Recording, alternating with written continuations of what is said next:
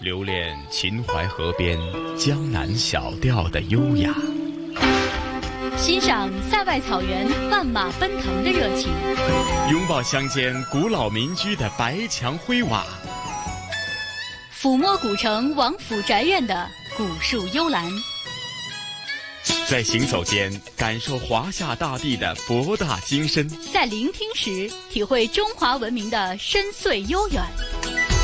这里是魅力中国。收音机旁以及国际互联网上的所有的海内外的听众朋友们，大家好！欢迎大家准时收听由中央人民广播电台和香港电台普通话台联合为大家制作的《魅力中国》。我是来自香港电台的节目主持陈曦。收音机前的听众朋友，大家好，西哥你好，我是来自中央人民广播电台的主持人宋雪。是宋雪啊，咱们近期的《魅力中国》的节目的主题呢，依然是围绕在中国腔调。而这个中国腔调呢，不仅仅是说名义上听起来的腔调，其实蕴含的就是我们博大精深的五千多年的中华优秀文化。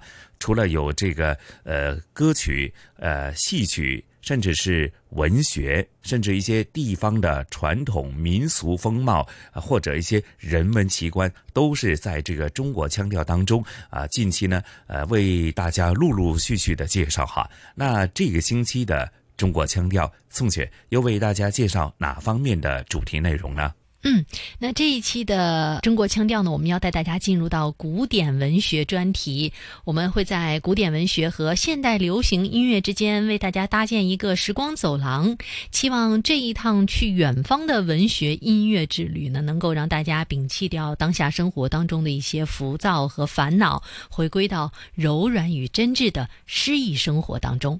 哇，宋雪，听你这么一介绍呢，我突然之间呢，最近这几年，大家尤其是啊一些我们说文青类的年轻人呐，总会呢呃经常挂在嘴边的一些呃经典的说话或者一些经典的对白，就是说，其实呃生活当中不仅仅是呃有苟且，其实还有诗和远方，其实。呃，或许就带出了，就是说，咱们在繁忙的或者营营役役的社会都市生活当中，其实有很多东西值得我们自己去珍惜，甚至是追求的。嗯，没错。那我们今天的古典文学和现代音乐之旅呢，就从《诗经》开始。那《诗经》呢是先民的歌声，是中国古代诗歌的一个开端，分为三大类，分别是风、雅、颂。那风呢是周代各地的歌谣，雅是周人的正声雅乐，又分小雅和大雅。而颂呢是周王庭和贵族宗庙祭祀的乐歌，又分为周颂、鲁颂和商颂。《诗经》的内容可以说是非常的丰富了，反映了劳动和爱情。战争与徭役、压迫和反抗、风俗与婚姻、祭祖和宴会，甚至包括像天象、地貌、动物、植物等等方方面面，是周代生活的一个呃全面的反应，可以说是一面镜子吧。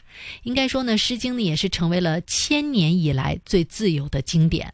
是我们都说，《诗经》带给的是人们一种呃美的享受。美学的一种呃表达的方式，当然可能或许有些呢呃比较远古。那其实，在我们现代人来讲呢，其实很多东西呢，你还是可以品味到当中的那种美感的哈。那除了《诗经》，哎，我相信呢，宋词呢一定会成为咱们今天中国腔调的一个重要的。组成部分吧，没错。那宋词呢，是一种相对于古体诗的新体诗歌之一，也是标志宋代文学的一个最高成就了。它的句子呢有长有短，便于歌唱。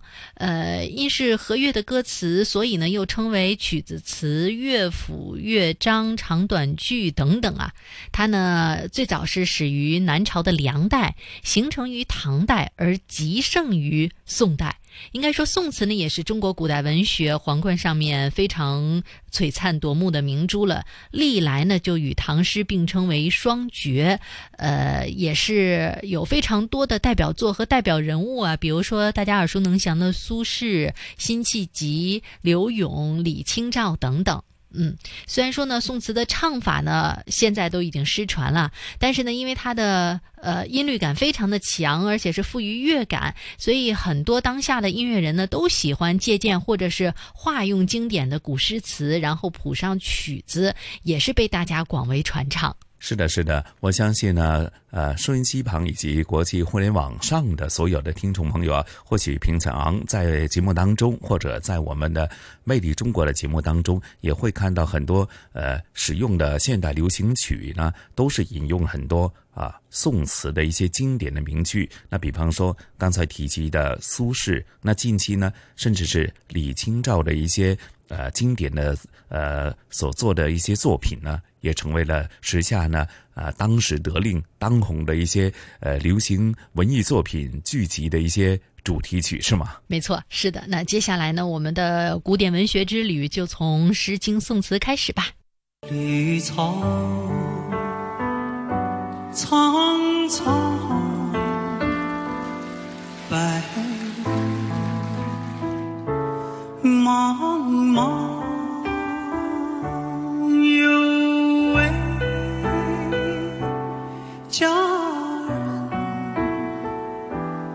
在水一方。这首歌曲是由台湾作家琼瑶填词，李健翻唱的《在水一方》。提到“在水一方”这四个字，我们不禁会想到“所谓伊人，在水一方”的诗句。没错，这首歌正是改编自《诗经·蒹葭》。听这首歌曲，宛若置身在茫茫的芦苇丛中，眼前有一条河，在河的上游，仿佛有一位素衣女子，那一袭素衣渐行渐远。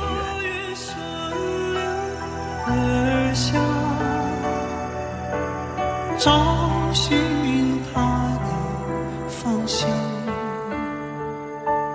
却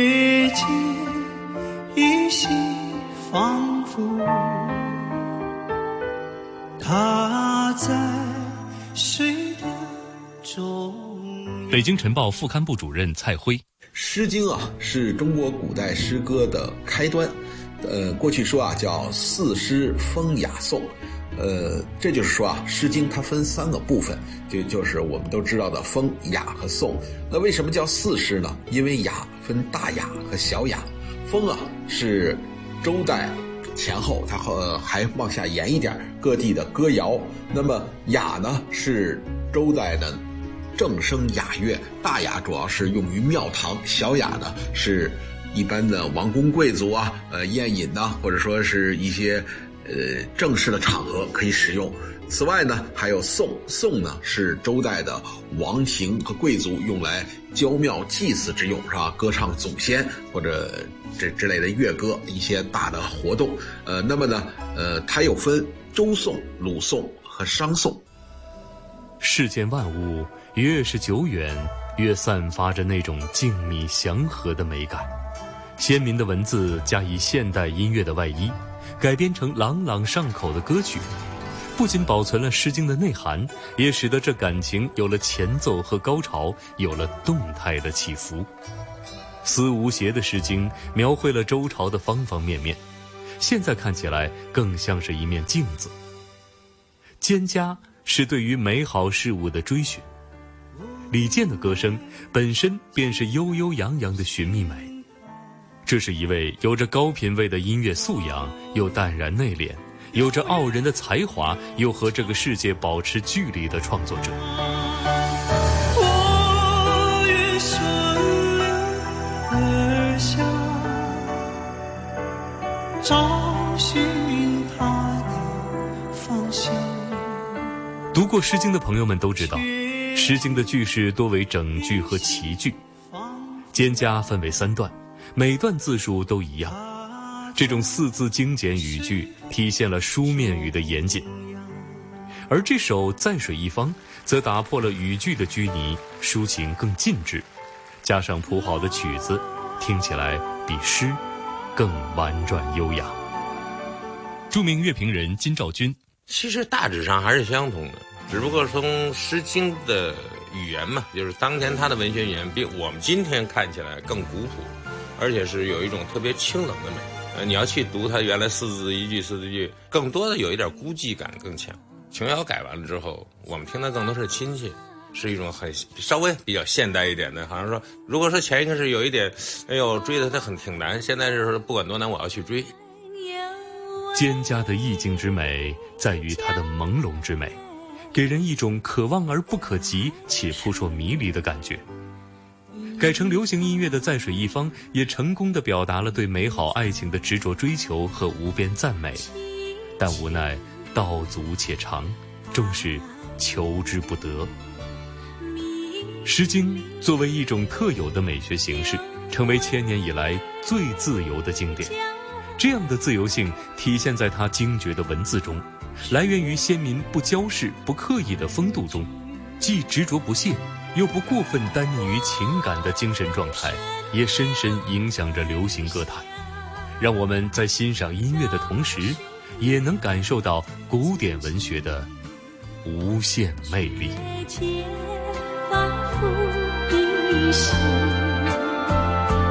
他在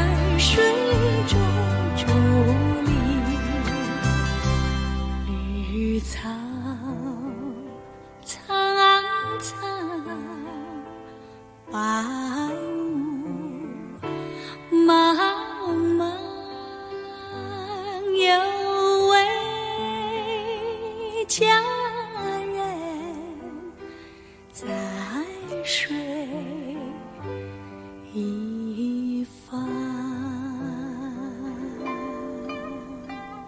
词是一种相对于古体诗的新体诗，是中国古代汉族文学皇冠上光辉夺目的明珠，标志着宋代文学的最高成就。历来，宋词与唐诗并称为中国古典文学双绝，代表着一代文学之盛。藕香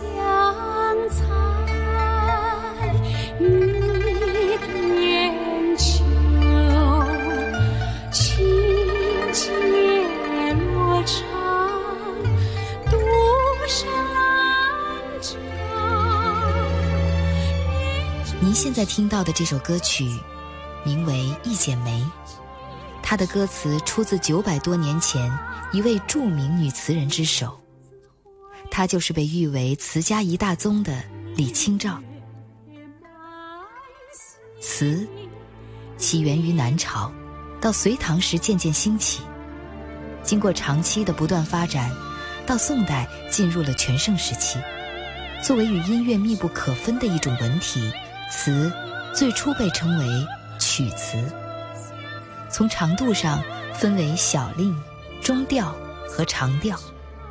北京晨报副刊部主任蔡辉介绍说，词啊，应该说啊，它最早是在这个宴乐上出现的，带有游戏性质的。所以词相对来说啊，为什么说诗庄词媚呢？词就是为了讨唱歌的人喜欢嘛。所以呢，相对来说呢，它就温和一点，也自由一点。与唐诗相比，宋词虽然少了些恢宏的气势和豪放的胸怀，但由于其特有的长短句结构，让音乐的节奏感更强，变化也更丰富，反而多了一份婉约细腻的情感，也更富有音乐的节奏韵律美。一般来说呢，宋词啊，它的这个音乐性比诗歌更好。所以呢，我们当流行歌曲去唱这个的时候呢，那显然最重要的是唤醒了我们这个身份意识，还有唤醒我们这种思乡的意识，它是我们文化家园。虽然宋词的唱法如今早已失传，但由于其强调韵律感，并极富音乐感，因此当下许多音乐创作人喜欢借鉴或化用经典的古诗词，谱上曲后广为传唱。比如王菲演唱的《明月几时有》。明月几时有？把酒问青除了直接拿宋词来谱曲，一些音乐人还巧妙利用前人营造的意境，融入自己的思想。这是一种很好的做法。首先，音乐在我们古代的，说实在，从《诗经》以代，大家至少知道都是可以唱的。到宋代的词就不必说，完全是当时的流行歌曲，给后人留了一个很大的空间。所以到今天呢，人的作曲家在词里边揉入这些东西，再用今天的音乐把它表现出来，呃，也是一个好事。一个是我们可以从中继承传统，特别是这种中国的古典美学的这种，包括人文精神呐、啊，比如说我们的含蓄啊，这样对促进我们当代的歌曲创作，应当说是很好的利用了一份宝库。借用诗句糅合现代音乐元素的方式，式称为拼盘式。王菲所采用的方式，定为沙拉式。那么第三种方式就是煲汤式了。用这样一种方式演绎出来的歌曲，已经完全看不到经典诗词中的任何直接词句了。音乐制作人只是吸取其中的某些元素，翻成现代白话来演唱。比如电视剧《金粉世家》的片尾曲《暗香》。当花瓣离开花朵，暗香残留。乍听之下，这完全就是一首用来抒发感情的现代歌曲，好像和古典诗词没有任何关系。但如果您读过南宋文学家姜夔的名篇《暗香》，就会发现这首歌曲不仅在歌名上直接用了词曲的名称，在意境情感上都有着相通之处。在著名乐评人金兆军看来，这种煲汤式的方法虽不限一词一句，但又无时无刻不流露出宋词的痕迹，让听众从中听到宋词和现代流行歌曲之间剪不断、理还乱的丝丝联系。我记得当年电视剧播的时候，好像还没几集呢，这歌就先已经火了。而且它也是一首比较典型的现象，就是这剧可能淡不淡被人忘了，但这首作品却作为很经典的留下来。我想这个毫无疑问，一个是由于词当中创造的这种意境蕴含的那种美和那个剧里边所表达的东西是相通的，给人留下了很深刻的印象。当然也跟三宝的很漂亮的谱曲有关，结合在一起。烈火烧过青草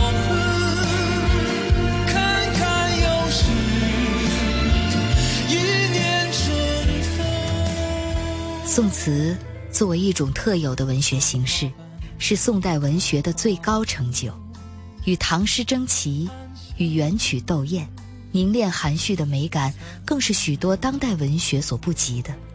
时至今日，它所包含的深厚文化底蕴、细腻的情感表达方式，深深影响着流行乐坛，让我们在欣赏音乐的同时，也能感受到古典文学的无限魅力。在行走间感受华夏大地的博大精深，在聆听时体会中华文明的深邃悠远。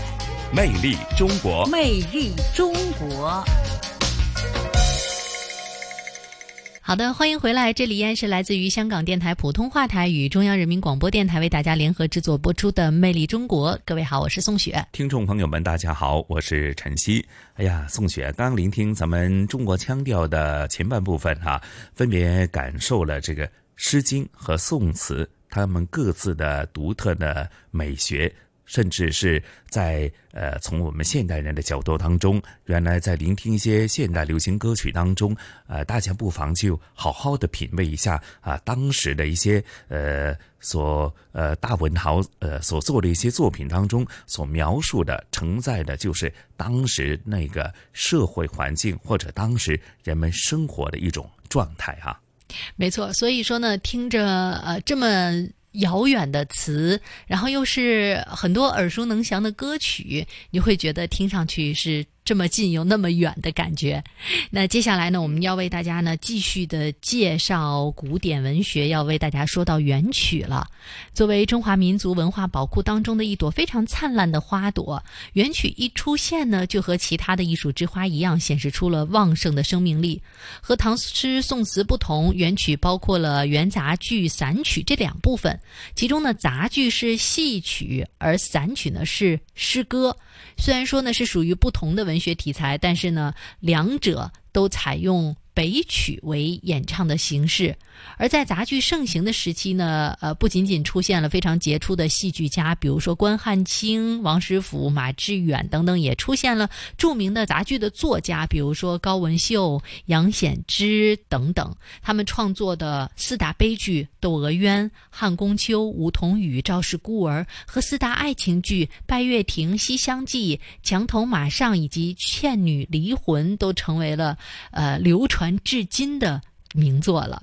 是的，是的，宋雪。其实或许呢，由于呢，在整个中国的发展史当中，呃，元代呢所占的比例并不是太重哈，呃，但是呢，呃，其实呃，元曲或者呃那个时代的一些文化呢，呃，对接着下来，尤其是对戏曲方面的影响还是蛮大的。那比方说，刚刚宋雪提及的四大这个悲剧和四大爱情剧，直到时下呢，还是成为这个。经典的剧目啊，没错。那其实呢，呃，戏曲的传承呢，在现代呢，也有很多的年轻的音乐人呢，在将元曲这样一种传统文化呢，通过不断的钻研，然后呢，吸取它的精华，运用到自己的现代作品当中。所以在今天的节目当中呢，我们也会听到一些新鲜的感觉。那么最后呢，要为大家介绍的是小说。小说呢，一般呢都是从寺院传出来的，因为当时呢，寺院为了吸引香客，就形成了所谓的俗讲，而俗讲呢，就是专门的讲故事，而且是一节一节的讲。那么俗讲呢，为了传播给弟子，所以就写成了文字，而这个呢，也被认为是中国古代小说的一个直接的源头。那明清时期呢，应该说是中国小说史上的繁荣时期了。从明代开始，小说这种文学形式呢，就充分显示出了它的社会作用和文学价值，打破了正统诗歌的垄断，在文学史上呢，取得了和唐诗、宋词、元曲并列的地位。而到了清代呢，则是中国古典小说盛极而衰，并且向现代小说转变的时期了。元末明初呢，在话本的基础之上呢，产生了长篇的章回小说，大家非常非常的熟悉啊，《三国演义》《水浒传》《西游记》等等。是的，是的。其实宋选或许大家呃总是有一种感觉哈，小说刚刚也提及，呃，似乎是比较是俗讲哈。那和呃以前的包括唐诗、宋词、呃元曲各方面呢，之前提到的可能是比较偏向于。高雅的哈，那假如小说从它的呃成长以及它的发展史来讲，我觉得用一下呃时下的这个流行俗语来形容，就是小说因为它比较接地气，所以呢，在那个时候呢，呃，突然之间在这个民间呢流传就更为更广，而且呢也成为了呃在这个文学作品当中呃成立了。自己独树一帜的这个品牌效应啊，没错。那也正因为像西哥说到的这种小说的特点啊，比如说非常的接地气啊，又故事性很强，所以呢，其实直到现在啊，呃，明清小说改编的像戏曲、影视还有交响乐等等这样的衍生品呢，也是仍然在以不同的形式出现在我们的生活当中。那接下来呢，中国腔调，我们就一起呢来走进元曲和小说的世界。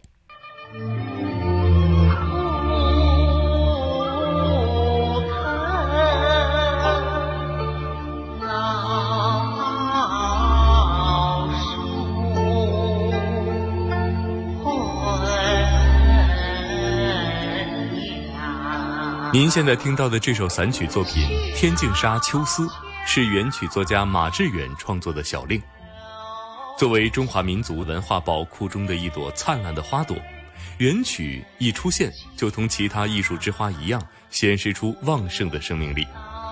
不仅成为文人咏志抒怀、得心应手的工具，也为反映元代社会生活提供了人民群众喜闻乐见的崭新的艺术形式。成为广大人民群众最喜爱的文艺形式之一。与唐诗、宋词等不同，元曲包括了元杂剧和散曲两部分，其中杂剧是戏曲，散曲是诗歌。虽然属于不同的文学题材，但两者都采用北曲为演唱形式。北京晨报副刊部主任蔡辉，元曲啊分两个部分，一个呢就是元杂剧。另一个呢是散曲，我们今天一般提起元曲啊，主要还是指元杂剧，因为元杂剧的成就最高，它里边呢很重要是引用了大量的故事情节，这个呢主要是受这个西亚文化的影响，然后呢和我们本土的文化之间进行交合形成的元杂剧。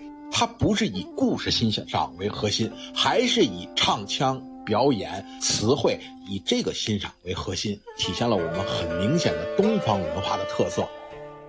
在杂剧盛行时期，不仅出现了杰出的戏剧家关汉卿、王实甫、马致远、白朴，也出现了著名的杂剧作家高文秀、季君祥、石君宝等。他们创作出的四大悲剧《窦娥冤》《汉宫秋》《梧桐雨》《赵氏孤儿》和四大爱情剧《拜月亭》《西厢记》《墙头马上》《倩女离魂》，更是成为流传至今的名作。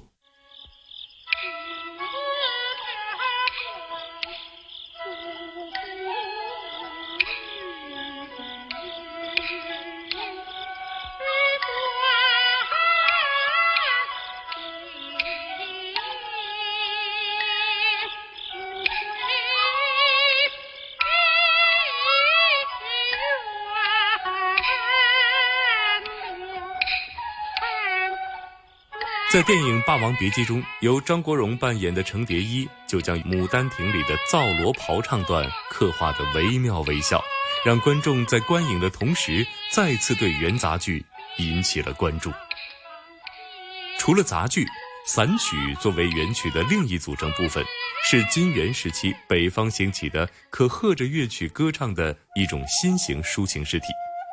在体式上，散曲大体上可以分为小令和套数两种。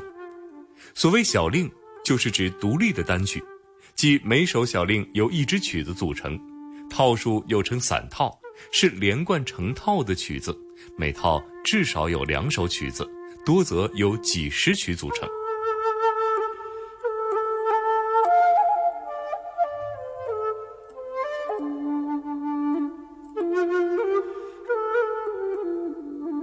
虽然元曲的表现力强，艺术性也特别高，但可惜的是，这种经典的文学形式却由于其本身的演唱体制、音乐体制与剧本结构间的种种弊端等原因，被人遗忘。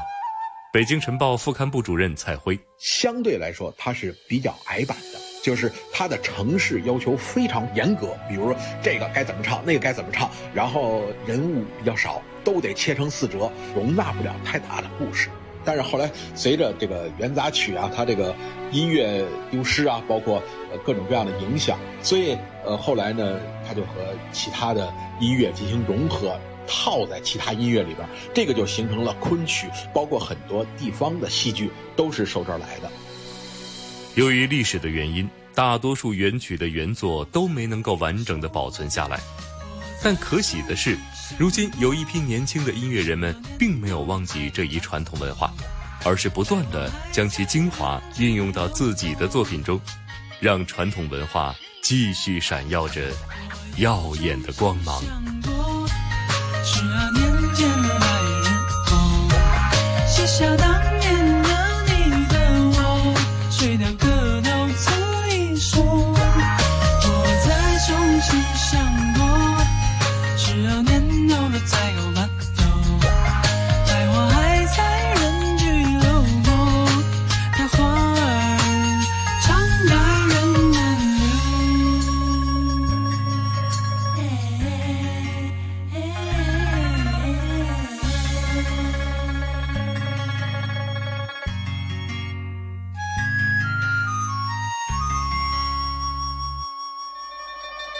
代开始，小说这种文学形式充分显示出其社会作用和文学价值，打破了正统诗文的垄断，在文学史上取得了与唐诗、宋词、元曲并列的地位。云霄仙子，此镇到底是何镇啊？九曲黄河镇。九曲黄河镇。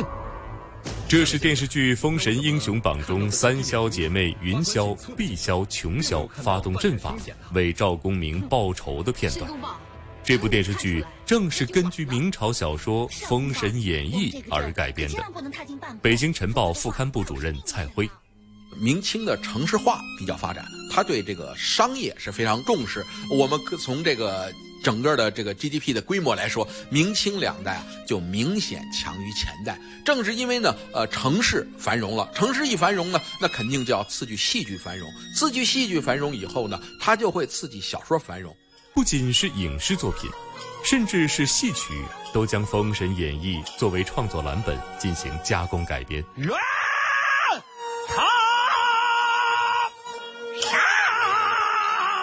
我们现在听到的这段戏曲是秦腔《黑虎坐台》，它就是取材于小说《封神演义》的唱段。这段《黑虎坐台》是秦腔《黄河阵》中最有名的唱段之一，讲述的就是赵公明的三个姐妹布下九曲黄河阵，替赵公明报仇的故事。这也足以看出中国古代小说对后人的影响。在明代的基础上，清代小说到了一种日臻成熟的境界，影射着满清的现实社会。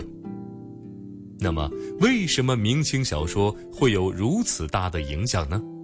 这还得从历史上说起。一般呢，认为是从寺院出来的，因为呢，寺院当时为了吸引大量的人，就形成了所谓的俗讲。这些俗讲呢，就是专门讲故事，而且呢，它是一节一节这样子。哎，但是呢，当时因为俗讲啊，他为了呃传播给说弟子是吧，所以呢，他就给它写成文字。这个可以被认为是中国古代小说的一个直接源头。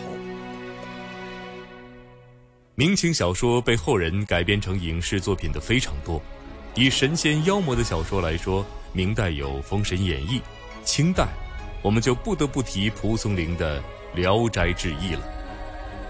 说起《聊斋志异》，不少人脑海中自然会联想到一个耳熟能详的故事——画皮。看到画皮中那些恐怖夸张的故事情节，令人心有余悸，所以很多人一定会误以为《聊斋志异》是一本纯粹的恐怖小说。其实不然，小说是通过这些花妖狐媚、古怪精灵，告诉世人。要慷慨为善，知恩图报，不要妄自尊大，玩物丧志等人生真谛。一阵风，一场梦，爱如生命般莫测。你的心到底被什么蛊惑？书中的哲理更是对后人有着久远的影响。对我们中国人来说，《聊斋志异》已经绝不仅仅是一本书，它已经成为一个文化密码。河北大学教授韩田禄，只要有谁在我们面前提起《聊斋志异》这四个字，立刻就有一个神秘的世界在我们的眼前，在我们的心中悄然打开，并且放射出幽微隐秘的光芒。所以，《聊斋志异》这部书啊。是绝对值得你一读的作品。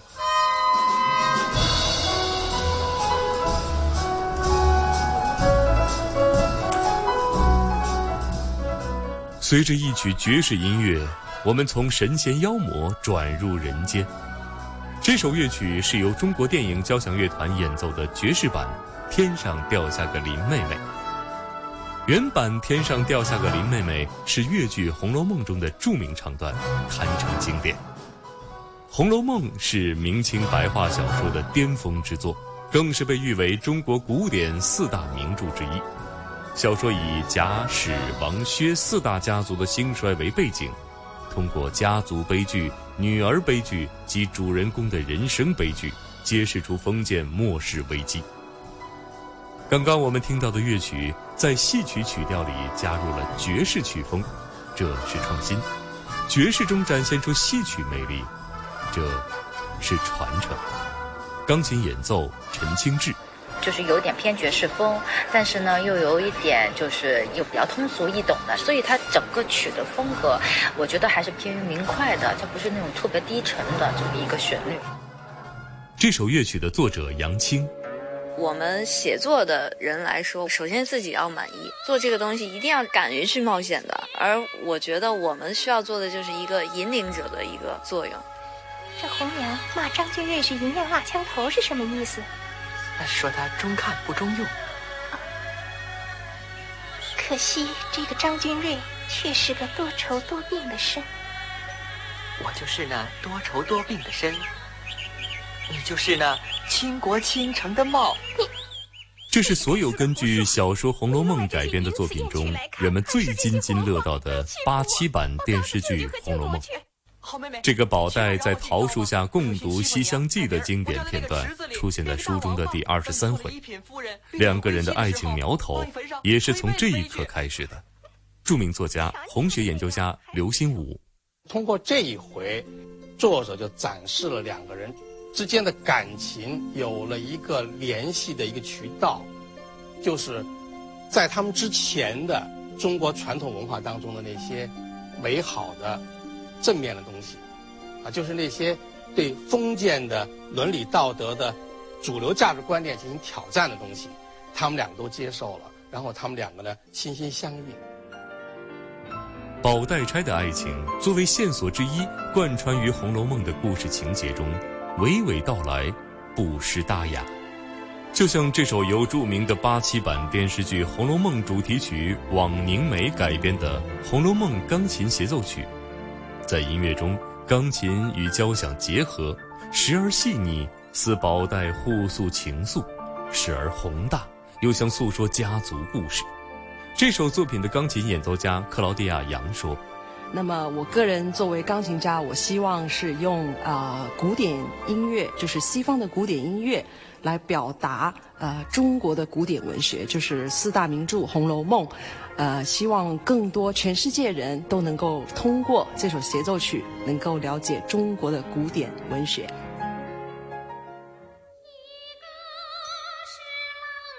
明清小说是中国传统文化的经典。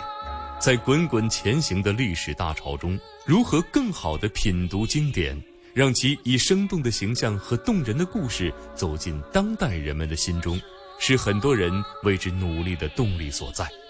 根据明清小说改编的戏曲、影视、交响音乐，这些衍生品如今以不同形式的经典出现在我们的生活中，他们得到了受众广泛的喜爱。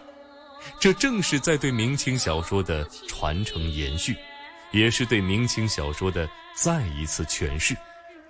不可否认的是，勇于创新是传承经典的必经之路。在欣赏这些作品的时候，我们也可以重温经典，感受古典文学中的那些魅力。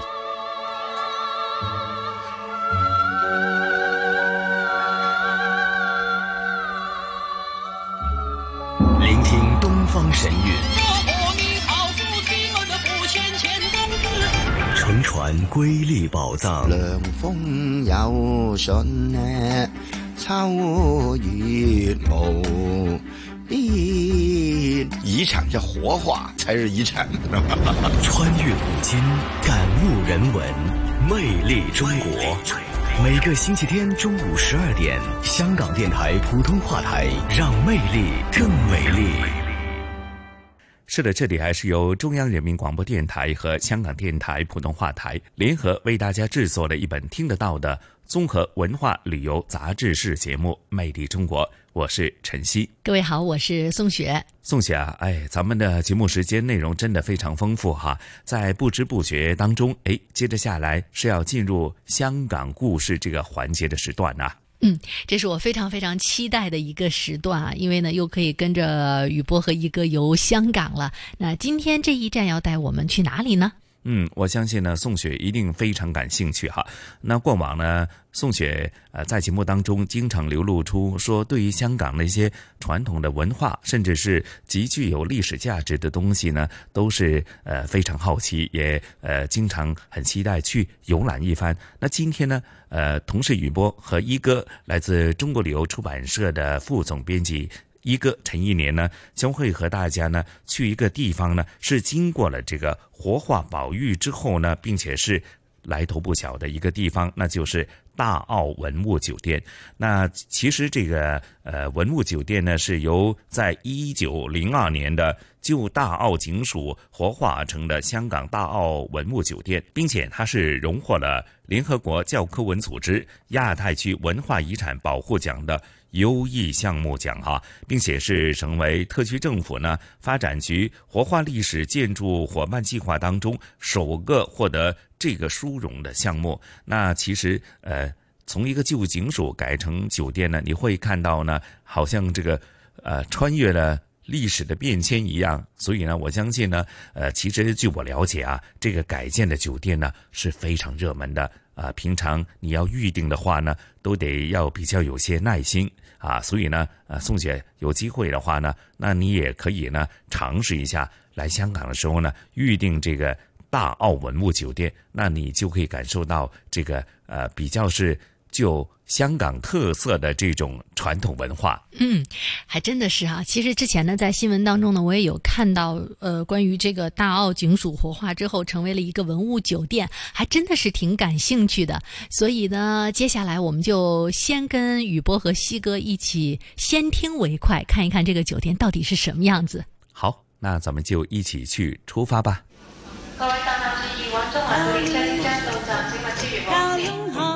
传统现代相映成辉，中西文化共冶一炉，东方之珠，动感之都，香港故事。香港故事，欢迎来到《香港故事》节目时间。节目当中，雨波非常高兴，请来香港中国旅游杂志副总编辑陈一年一哥，你好，你好，大家好。继续我们的联合国教科文组织亚太区文化遗产奖项的介绍啊，大澳。水乡位于大屿山岛的西部的海滨，也是现存最著名的一个渔村。它上面有一座警署啊，特别值得一提。百年的警署变身文物酒店，请一哥介绍一下获得优异项目奖项的这一个文物酒店。哎，这个奖项是在二零一三年得的啊，嗯呃，可以说是最早的一个在。政府的活化历史建筑伙伴计划中的项目中啊，第一个得到呃这个呃亚太区文化遗产保护奖啊，嗯，呃，这个警署呢，啊是坐落在大澳渔村啊，大概呃大家都知道了，大澳是一个一个呃古老的渔村啊，就在大屿山的西部啊，这个渔村呢到现在还还很纯粹。可以说是由用由棚屋建成的一个渔村，嗯，棚屋就是水上的房屋啊，就是用高脚屋啊，对对对，这样的一种风貌呢，在别的地方已经基本上没有了啊，就是啊，这里呢能保持的那么原始啊，嗯，而且呢是呃风情还是很很浓的，对。啊，所以呢被称为香港的威尼斯，对。啊，这么一个渔村，对，而在这儿呢。呃，在这个渔村的一角啊，就是它的一个老码头的岸上，就建有一个呃呃警署啊。因为每一个地方总是要有治安机构嘛。对啊，而这儿呢，就是呃，在一百一十八年以前啊，那那是也是日子不短了，就就建了这个警署。而这个警署呢，呃。原来起的作用是是还跟一般的警署不一样啊，因为这个地方就没有这个啊啊政府机构的啊，嗯嗯嗯，哎，这个村子里啊，哎，警署本身起的作用一个就是治安啊，因为当时呢，在沿海呀，海盗很猖獗，好，那种猖獗程度呢是就是说你不得不哎。呃，在这驻扎，嗯嗯，一些武装力量啊，包括就是呃建了这个警署啊，这个警署呢，当时有呃十五个警察，嗯就是他呃就是在这儿呢，就呃一个是防范啊海盗，嗯。啊，另外呢也对这个呃乡村有一个管理的作用啊，比如是他就就等于是等于是一个呃比较简易的管理机构，就包括。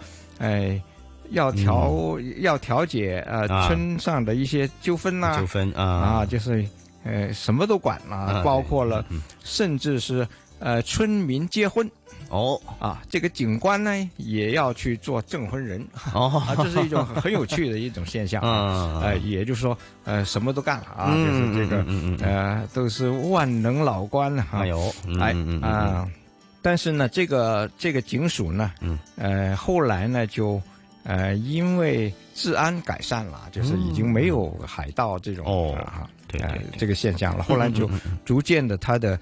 呃，功用呢也就减低了啊，一直到了一九九六年十二月啊，这个大澳的警署呢就停止了它的使用。嗯嗯嗯。啊，从此以后呢，它就变成一个空置的房屋啊。嗯嗯。呃，但是呢，也被人当做是一个景点和地标啊，因为实际上这个呃房屋还是很好看。嗯。现在去看也觉得很好看啊，在旧码头一上岸就看到啊，远处在山坡上。就有一座啊两层的呃洋楼，这个洋楼呢，呃又带有殖民地的色彩啊，就是因为呃呃建筑呢都有游廊，一种呃呃为了对付炎热天气，对对对对，就是本地特色来的啊一一种本地特色啊啊，然后就到了二零零九年了。那么，二零零九年的二月啊，那么就大澳警署的经营权呢，有一个非牟利机构来夺得。那么计划呢，把它活化成为一家酒店。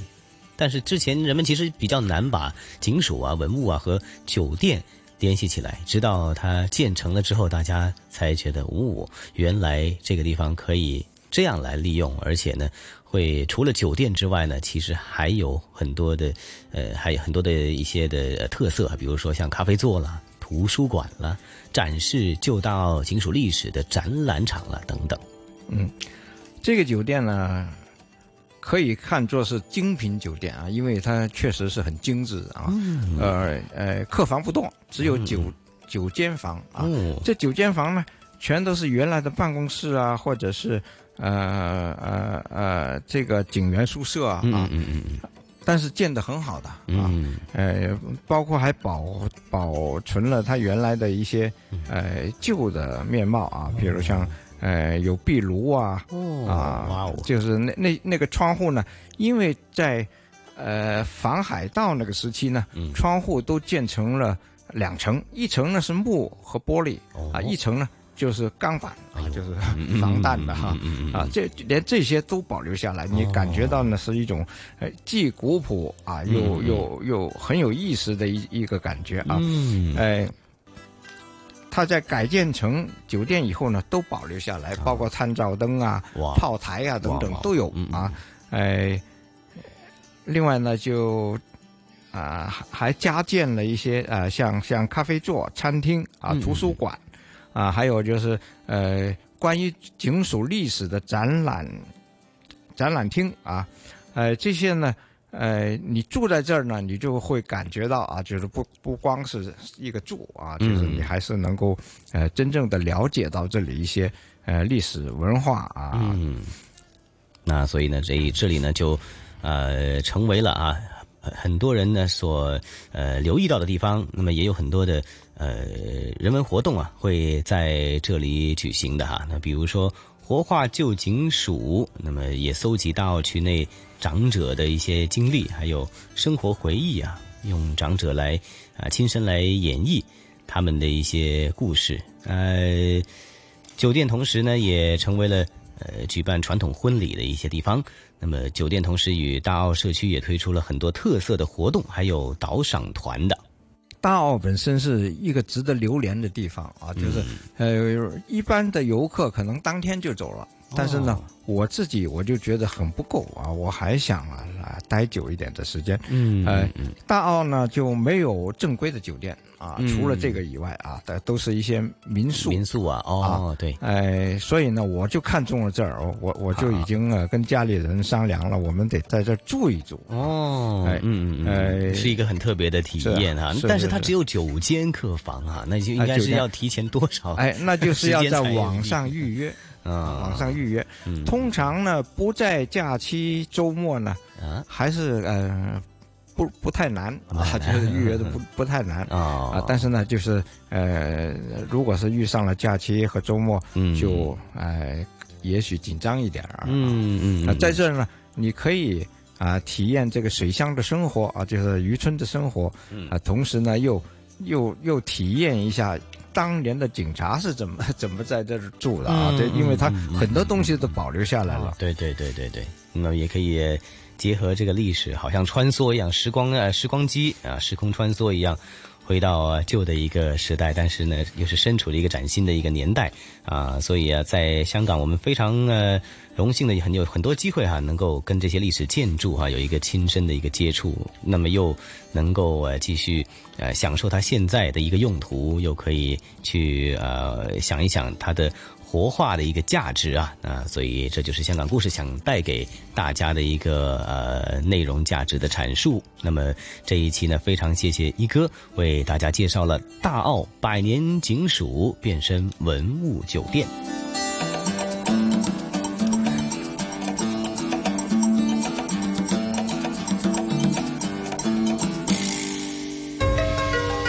在行走间感受华夏大地的博大精深，在聆听时体会中华文明的深邃悠远。魅力中国，魅力中国。好的，欢迎回来，这里依然是香港电台普通话台和中央人民广播电台为大家带来的《魅力中国》。刚刚我们一起聆听了今天的香港故事。嗯，是宋雪啊，是否听了一哥和雨波的描述，对这个大澳文物酒店呢，是更加充满了期待，甚至说，呃，对于大屿山的大澳啊，或者周边的这种呃香港的郊野的风光，甚至是离岛的风光呢，突然之间似乎是有些画面在脑海当中飘现出来，是吗？对呀、对呀、听完了之后，我感觉我对这个酒店更加的感兴趣了。而且呢，刚才西哥也说到，这个酒店其实因为非常的火爆，很受欢迎啊，所以订起来呢也还真的是有难度。而且我在收听的同时，已经开始在手机上搜索酒店的预订信息了。我可以看到大家对于酒店的评价非常的高，而且对于大澳的景色和呃大屿山的景色、渔村的感觉，以及这种历史文物的古建筑的样子，都非常非常的呃觉得很棒、很厉害。嗯，真的是不妨去啊、走一走。逛一逛哈，呃，像类似这些地方呢，在香港呢，其实还真的挺多哈。啊、大家不要光是停留在香港是一个繁华、热闹、喧嚣的一个呃都市的节奏的感觉哈。不过说到这里啊，呃，咱们的节奏呢，真的是要暂告一个段落了哈。宋雪啊，咱们今天《魅力中国》的节目时间又得告一个段落了，那我们约定大家下周的同一时间不见不散啦。下周再会。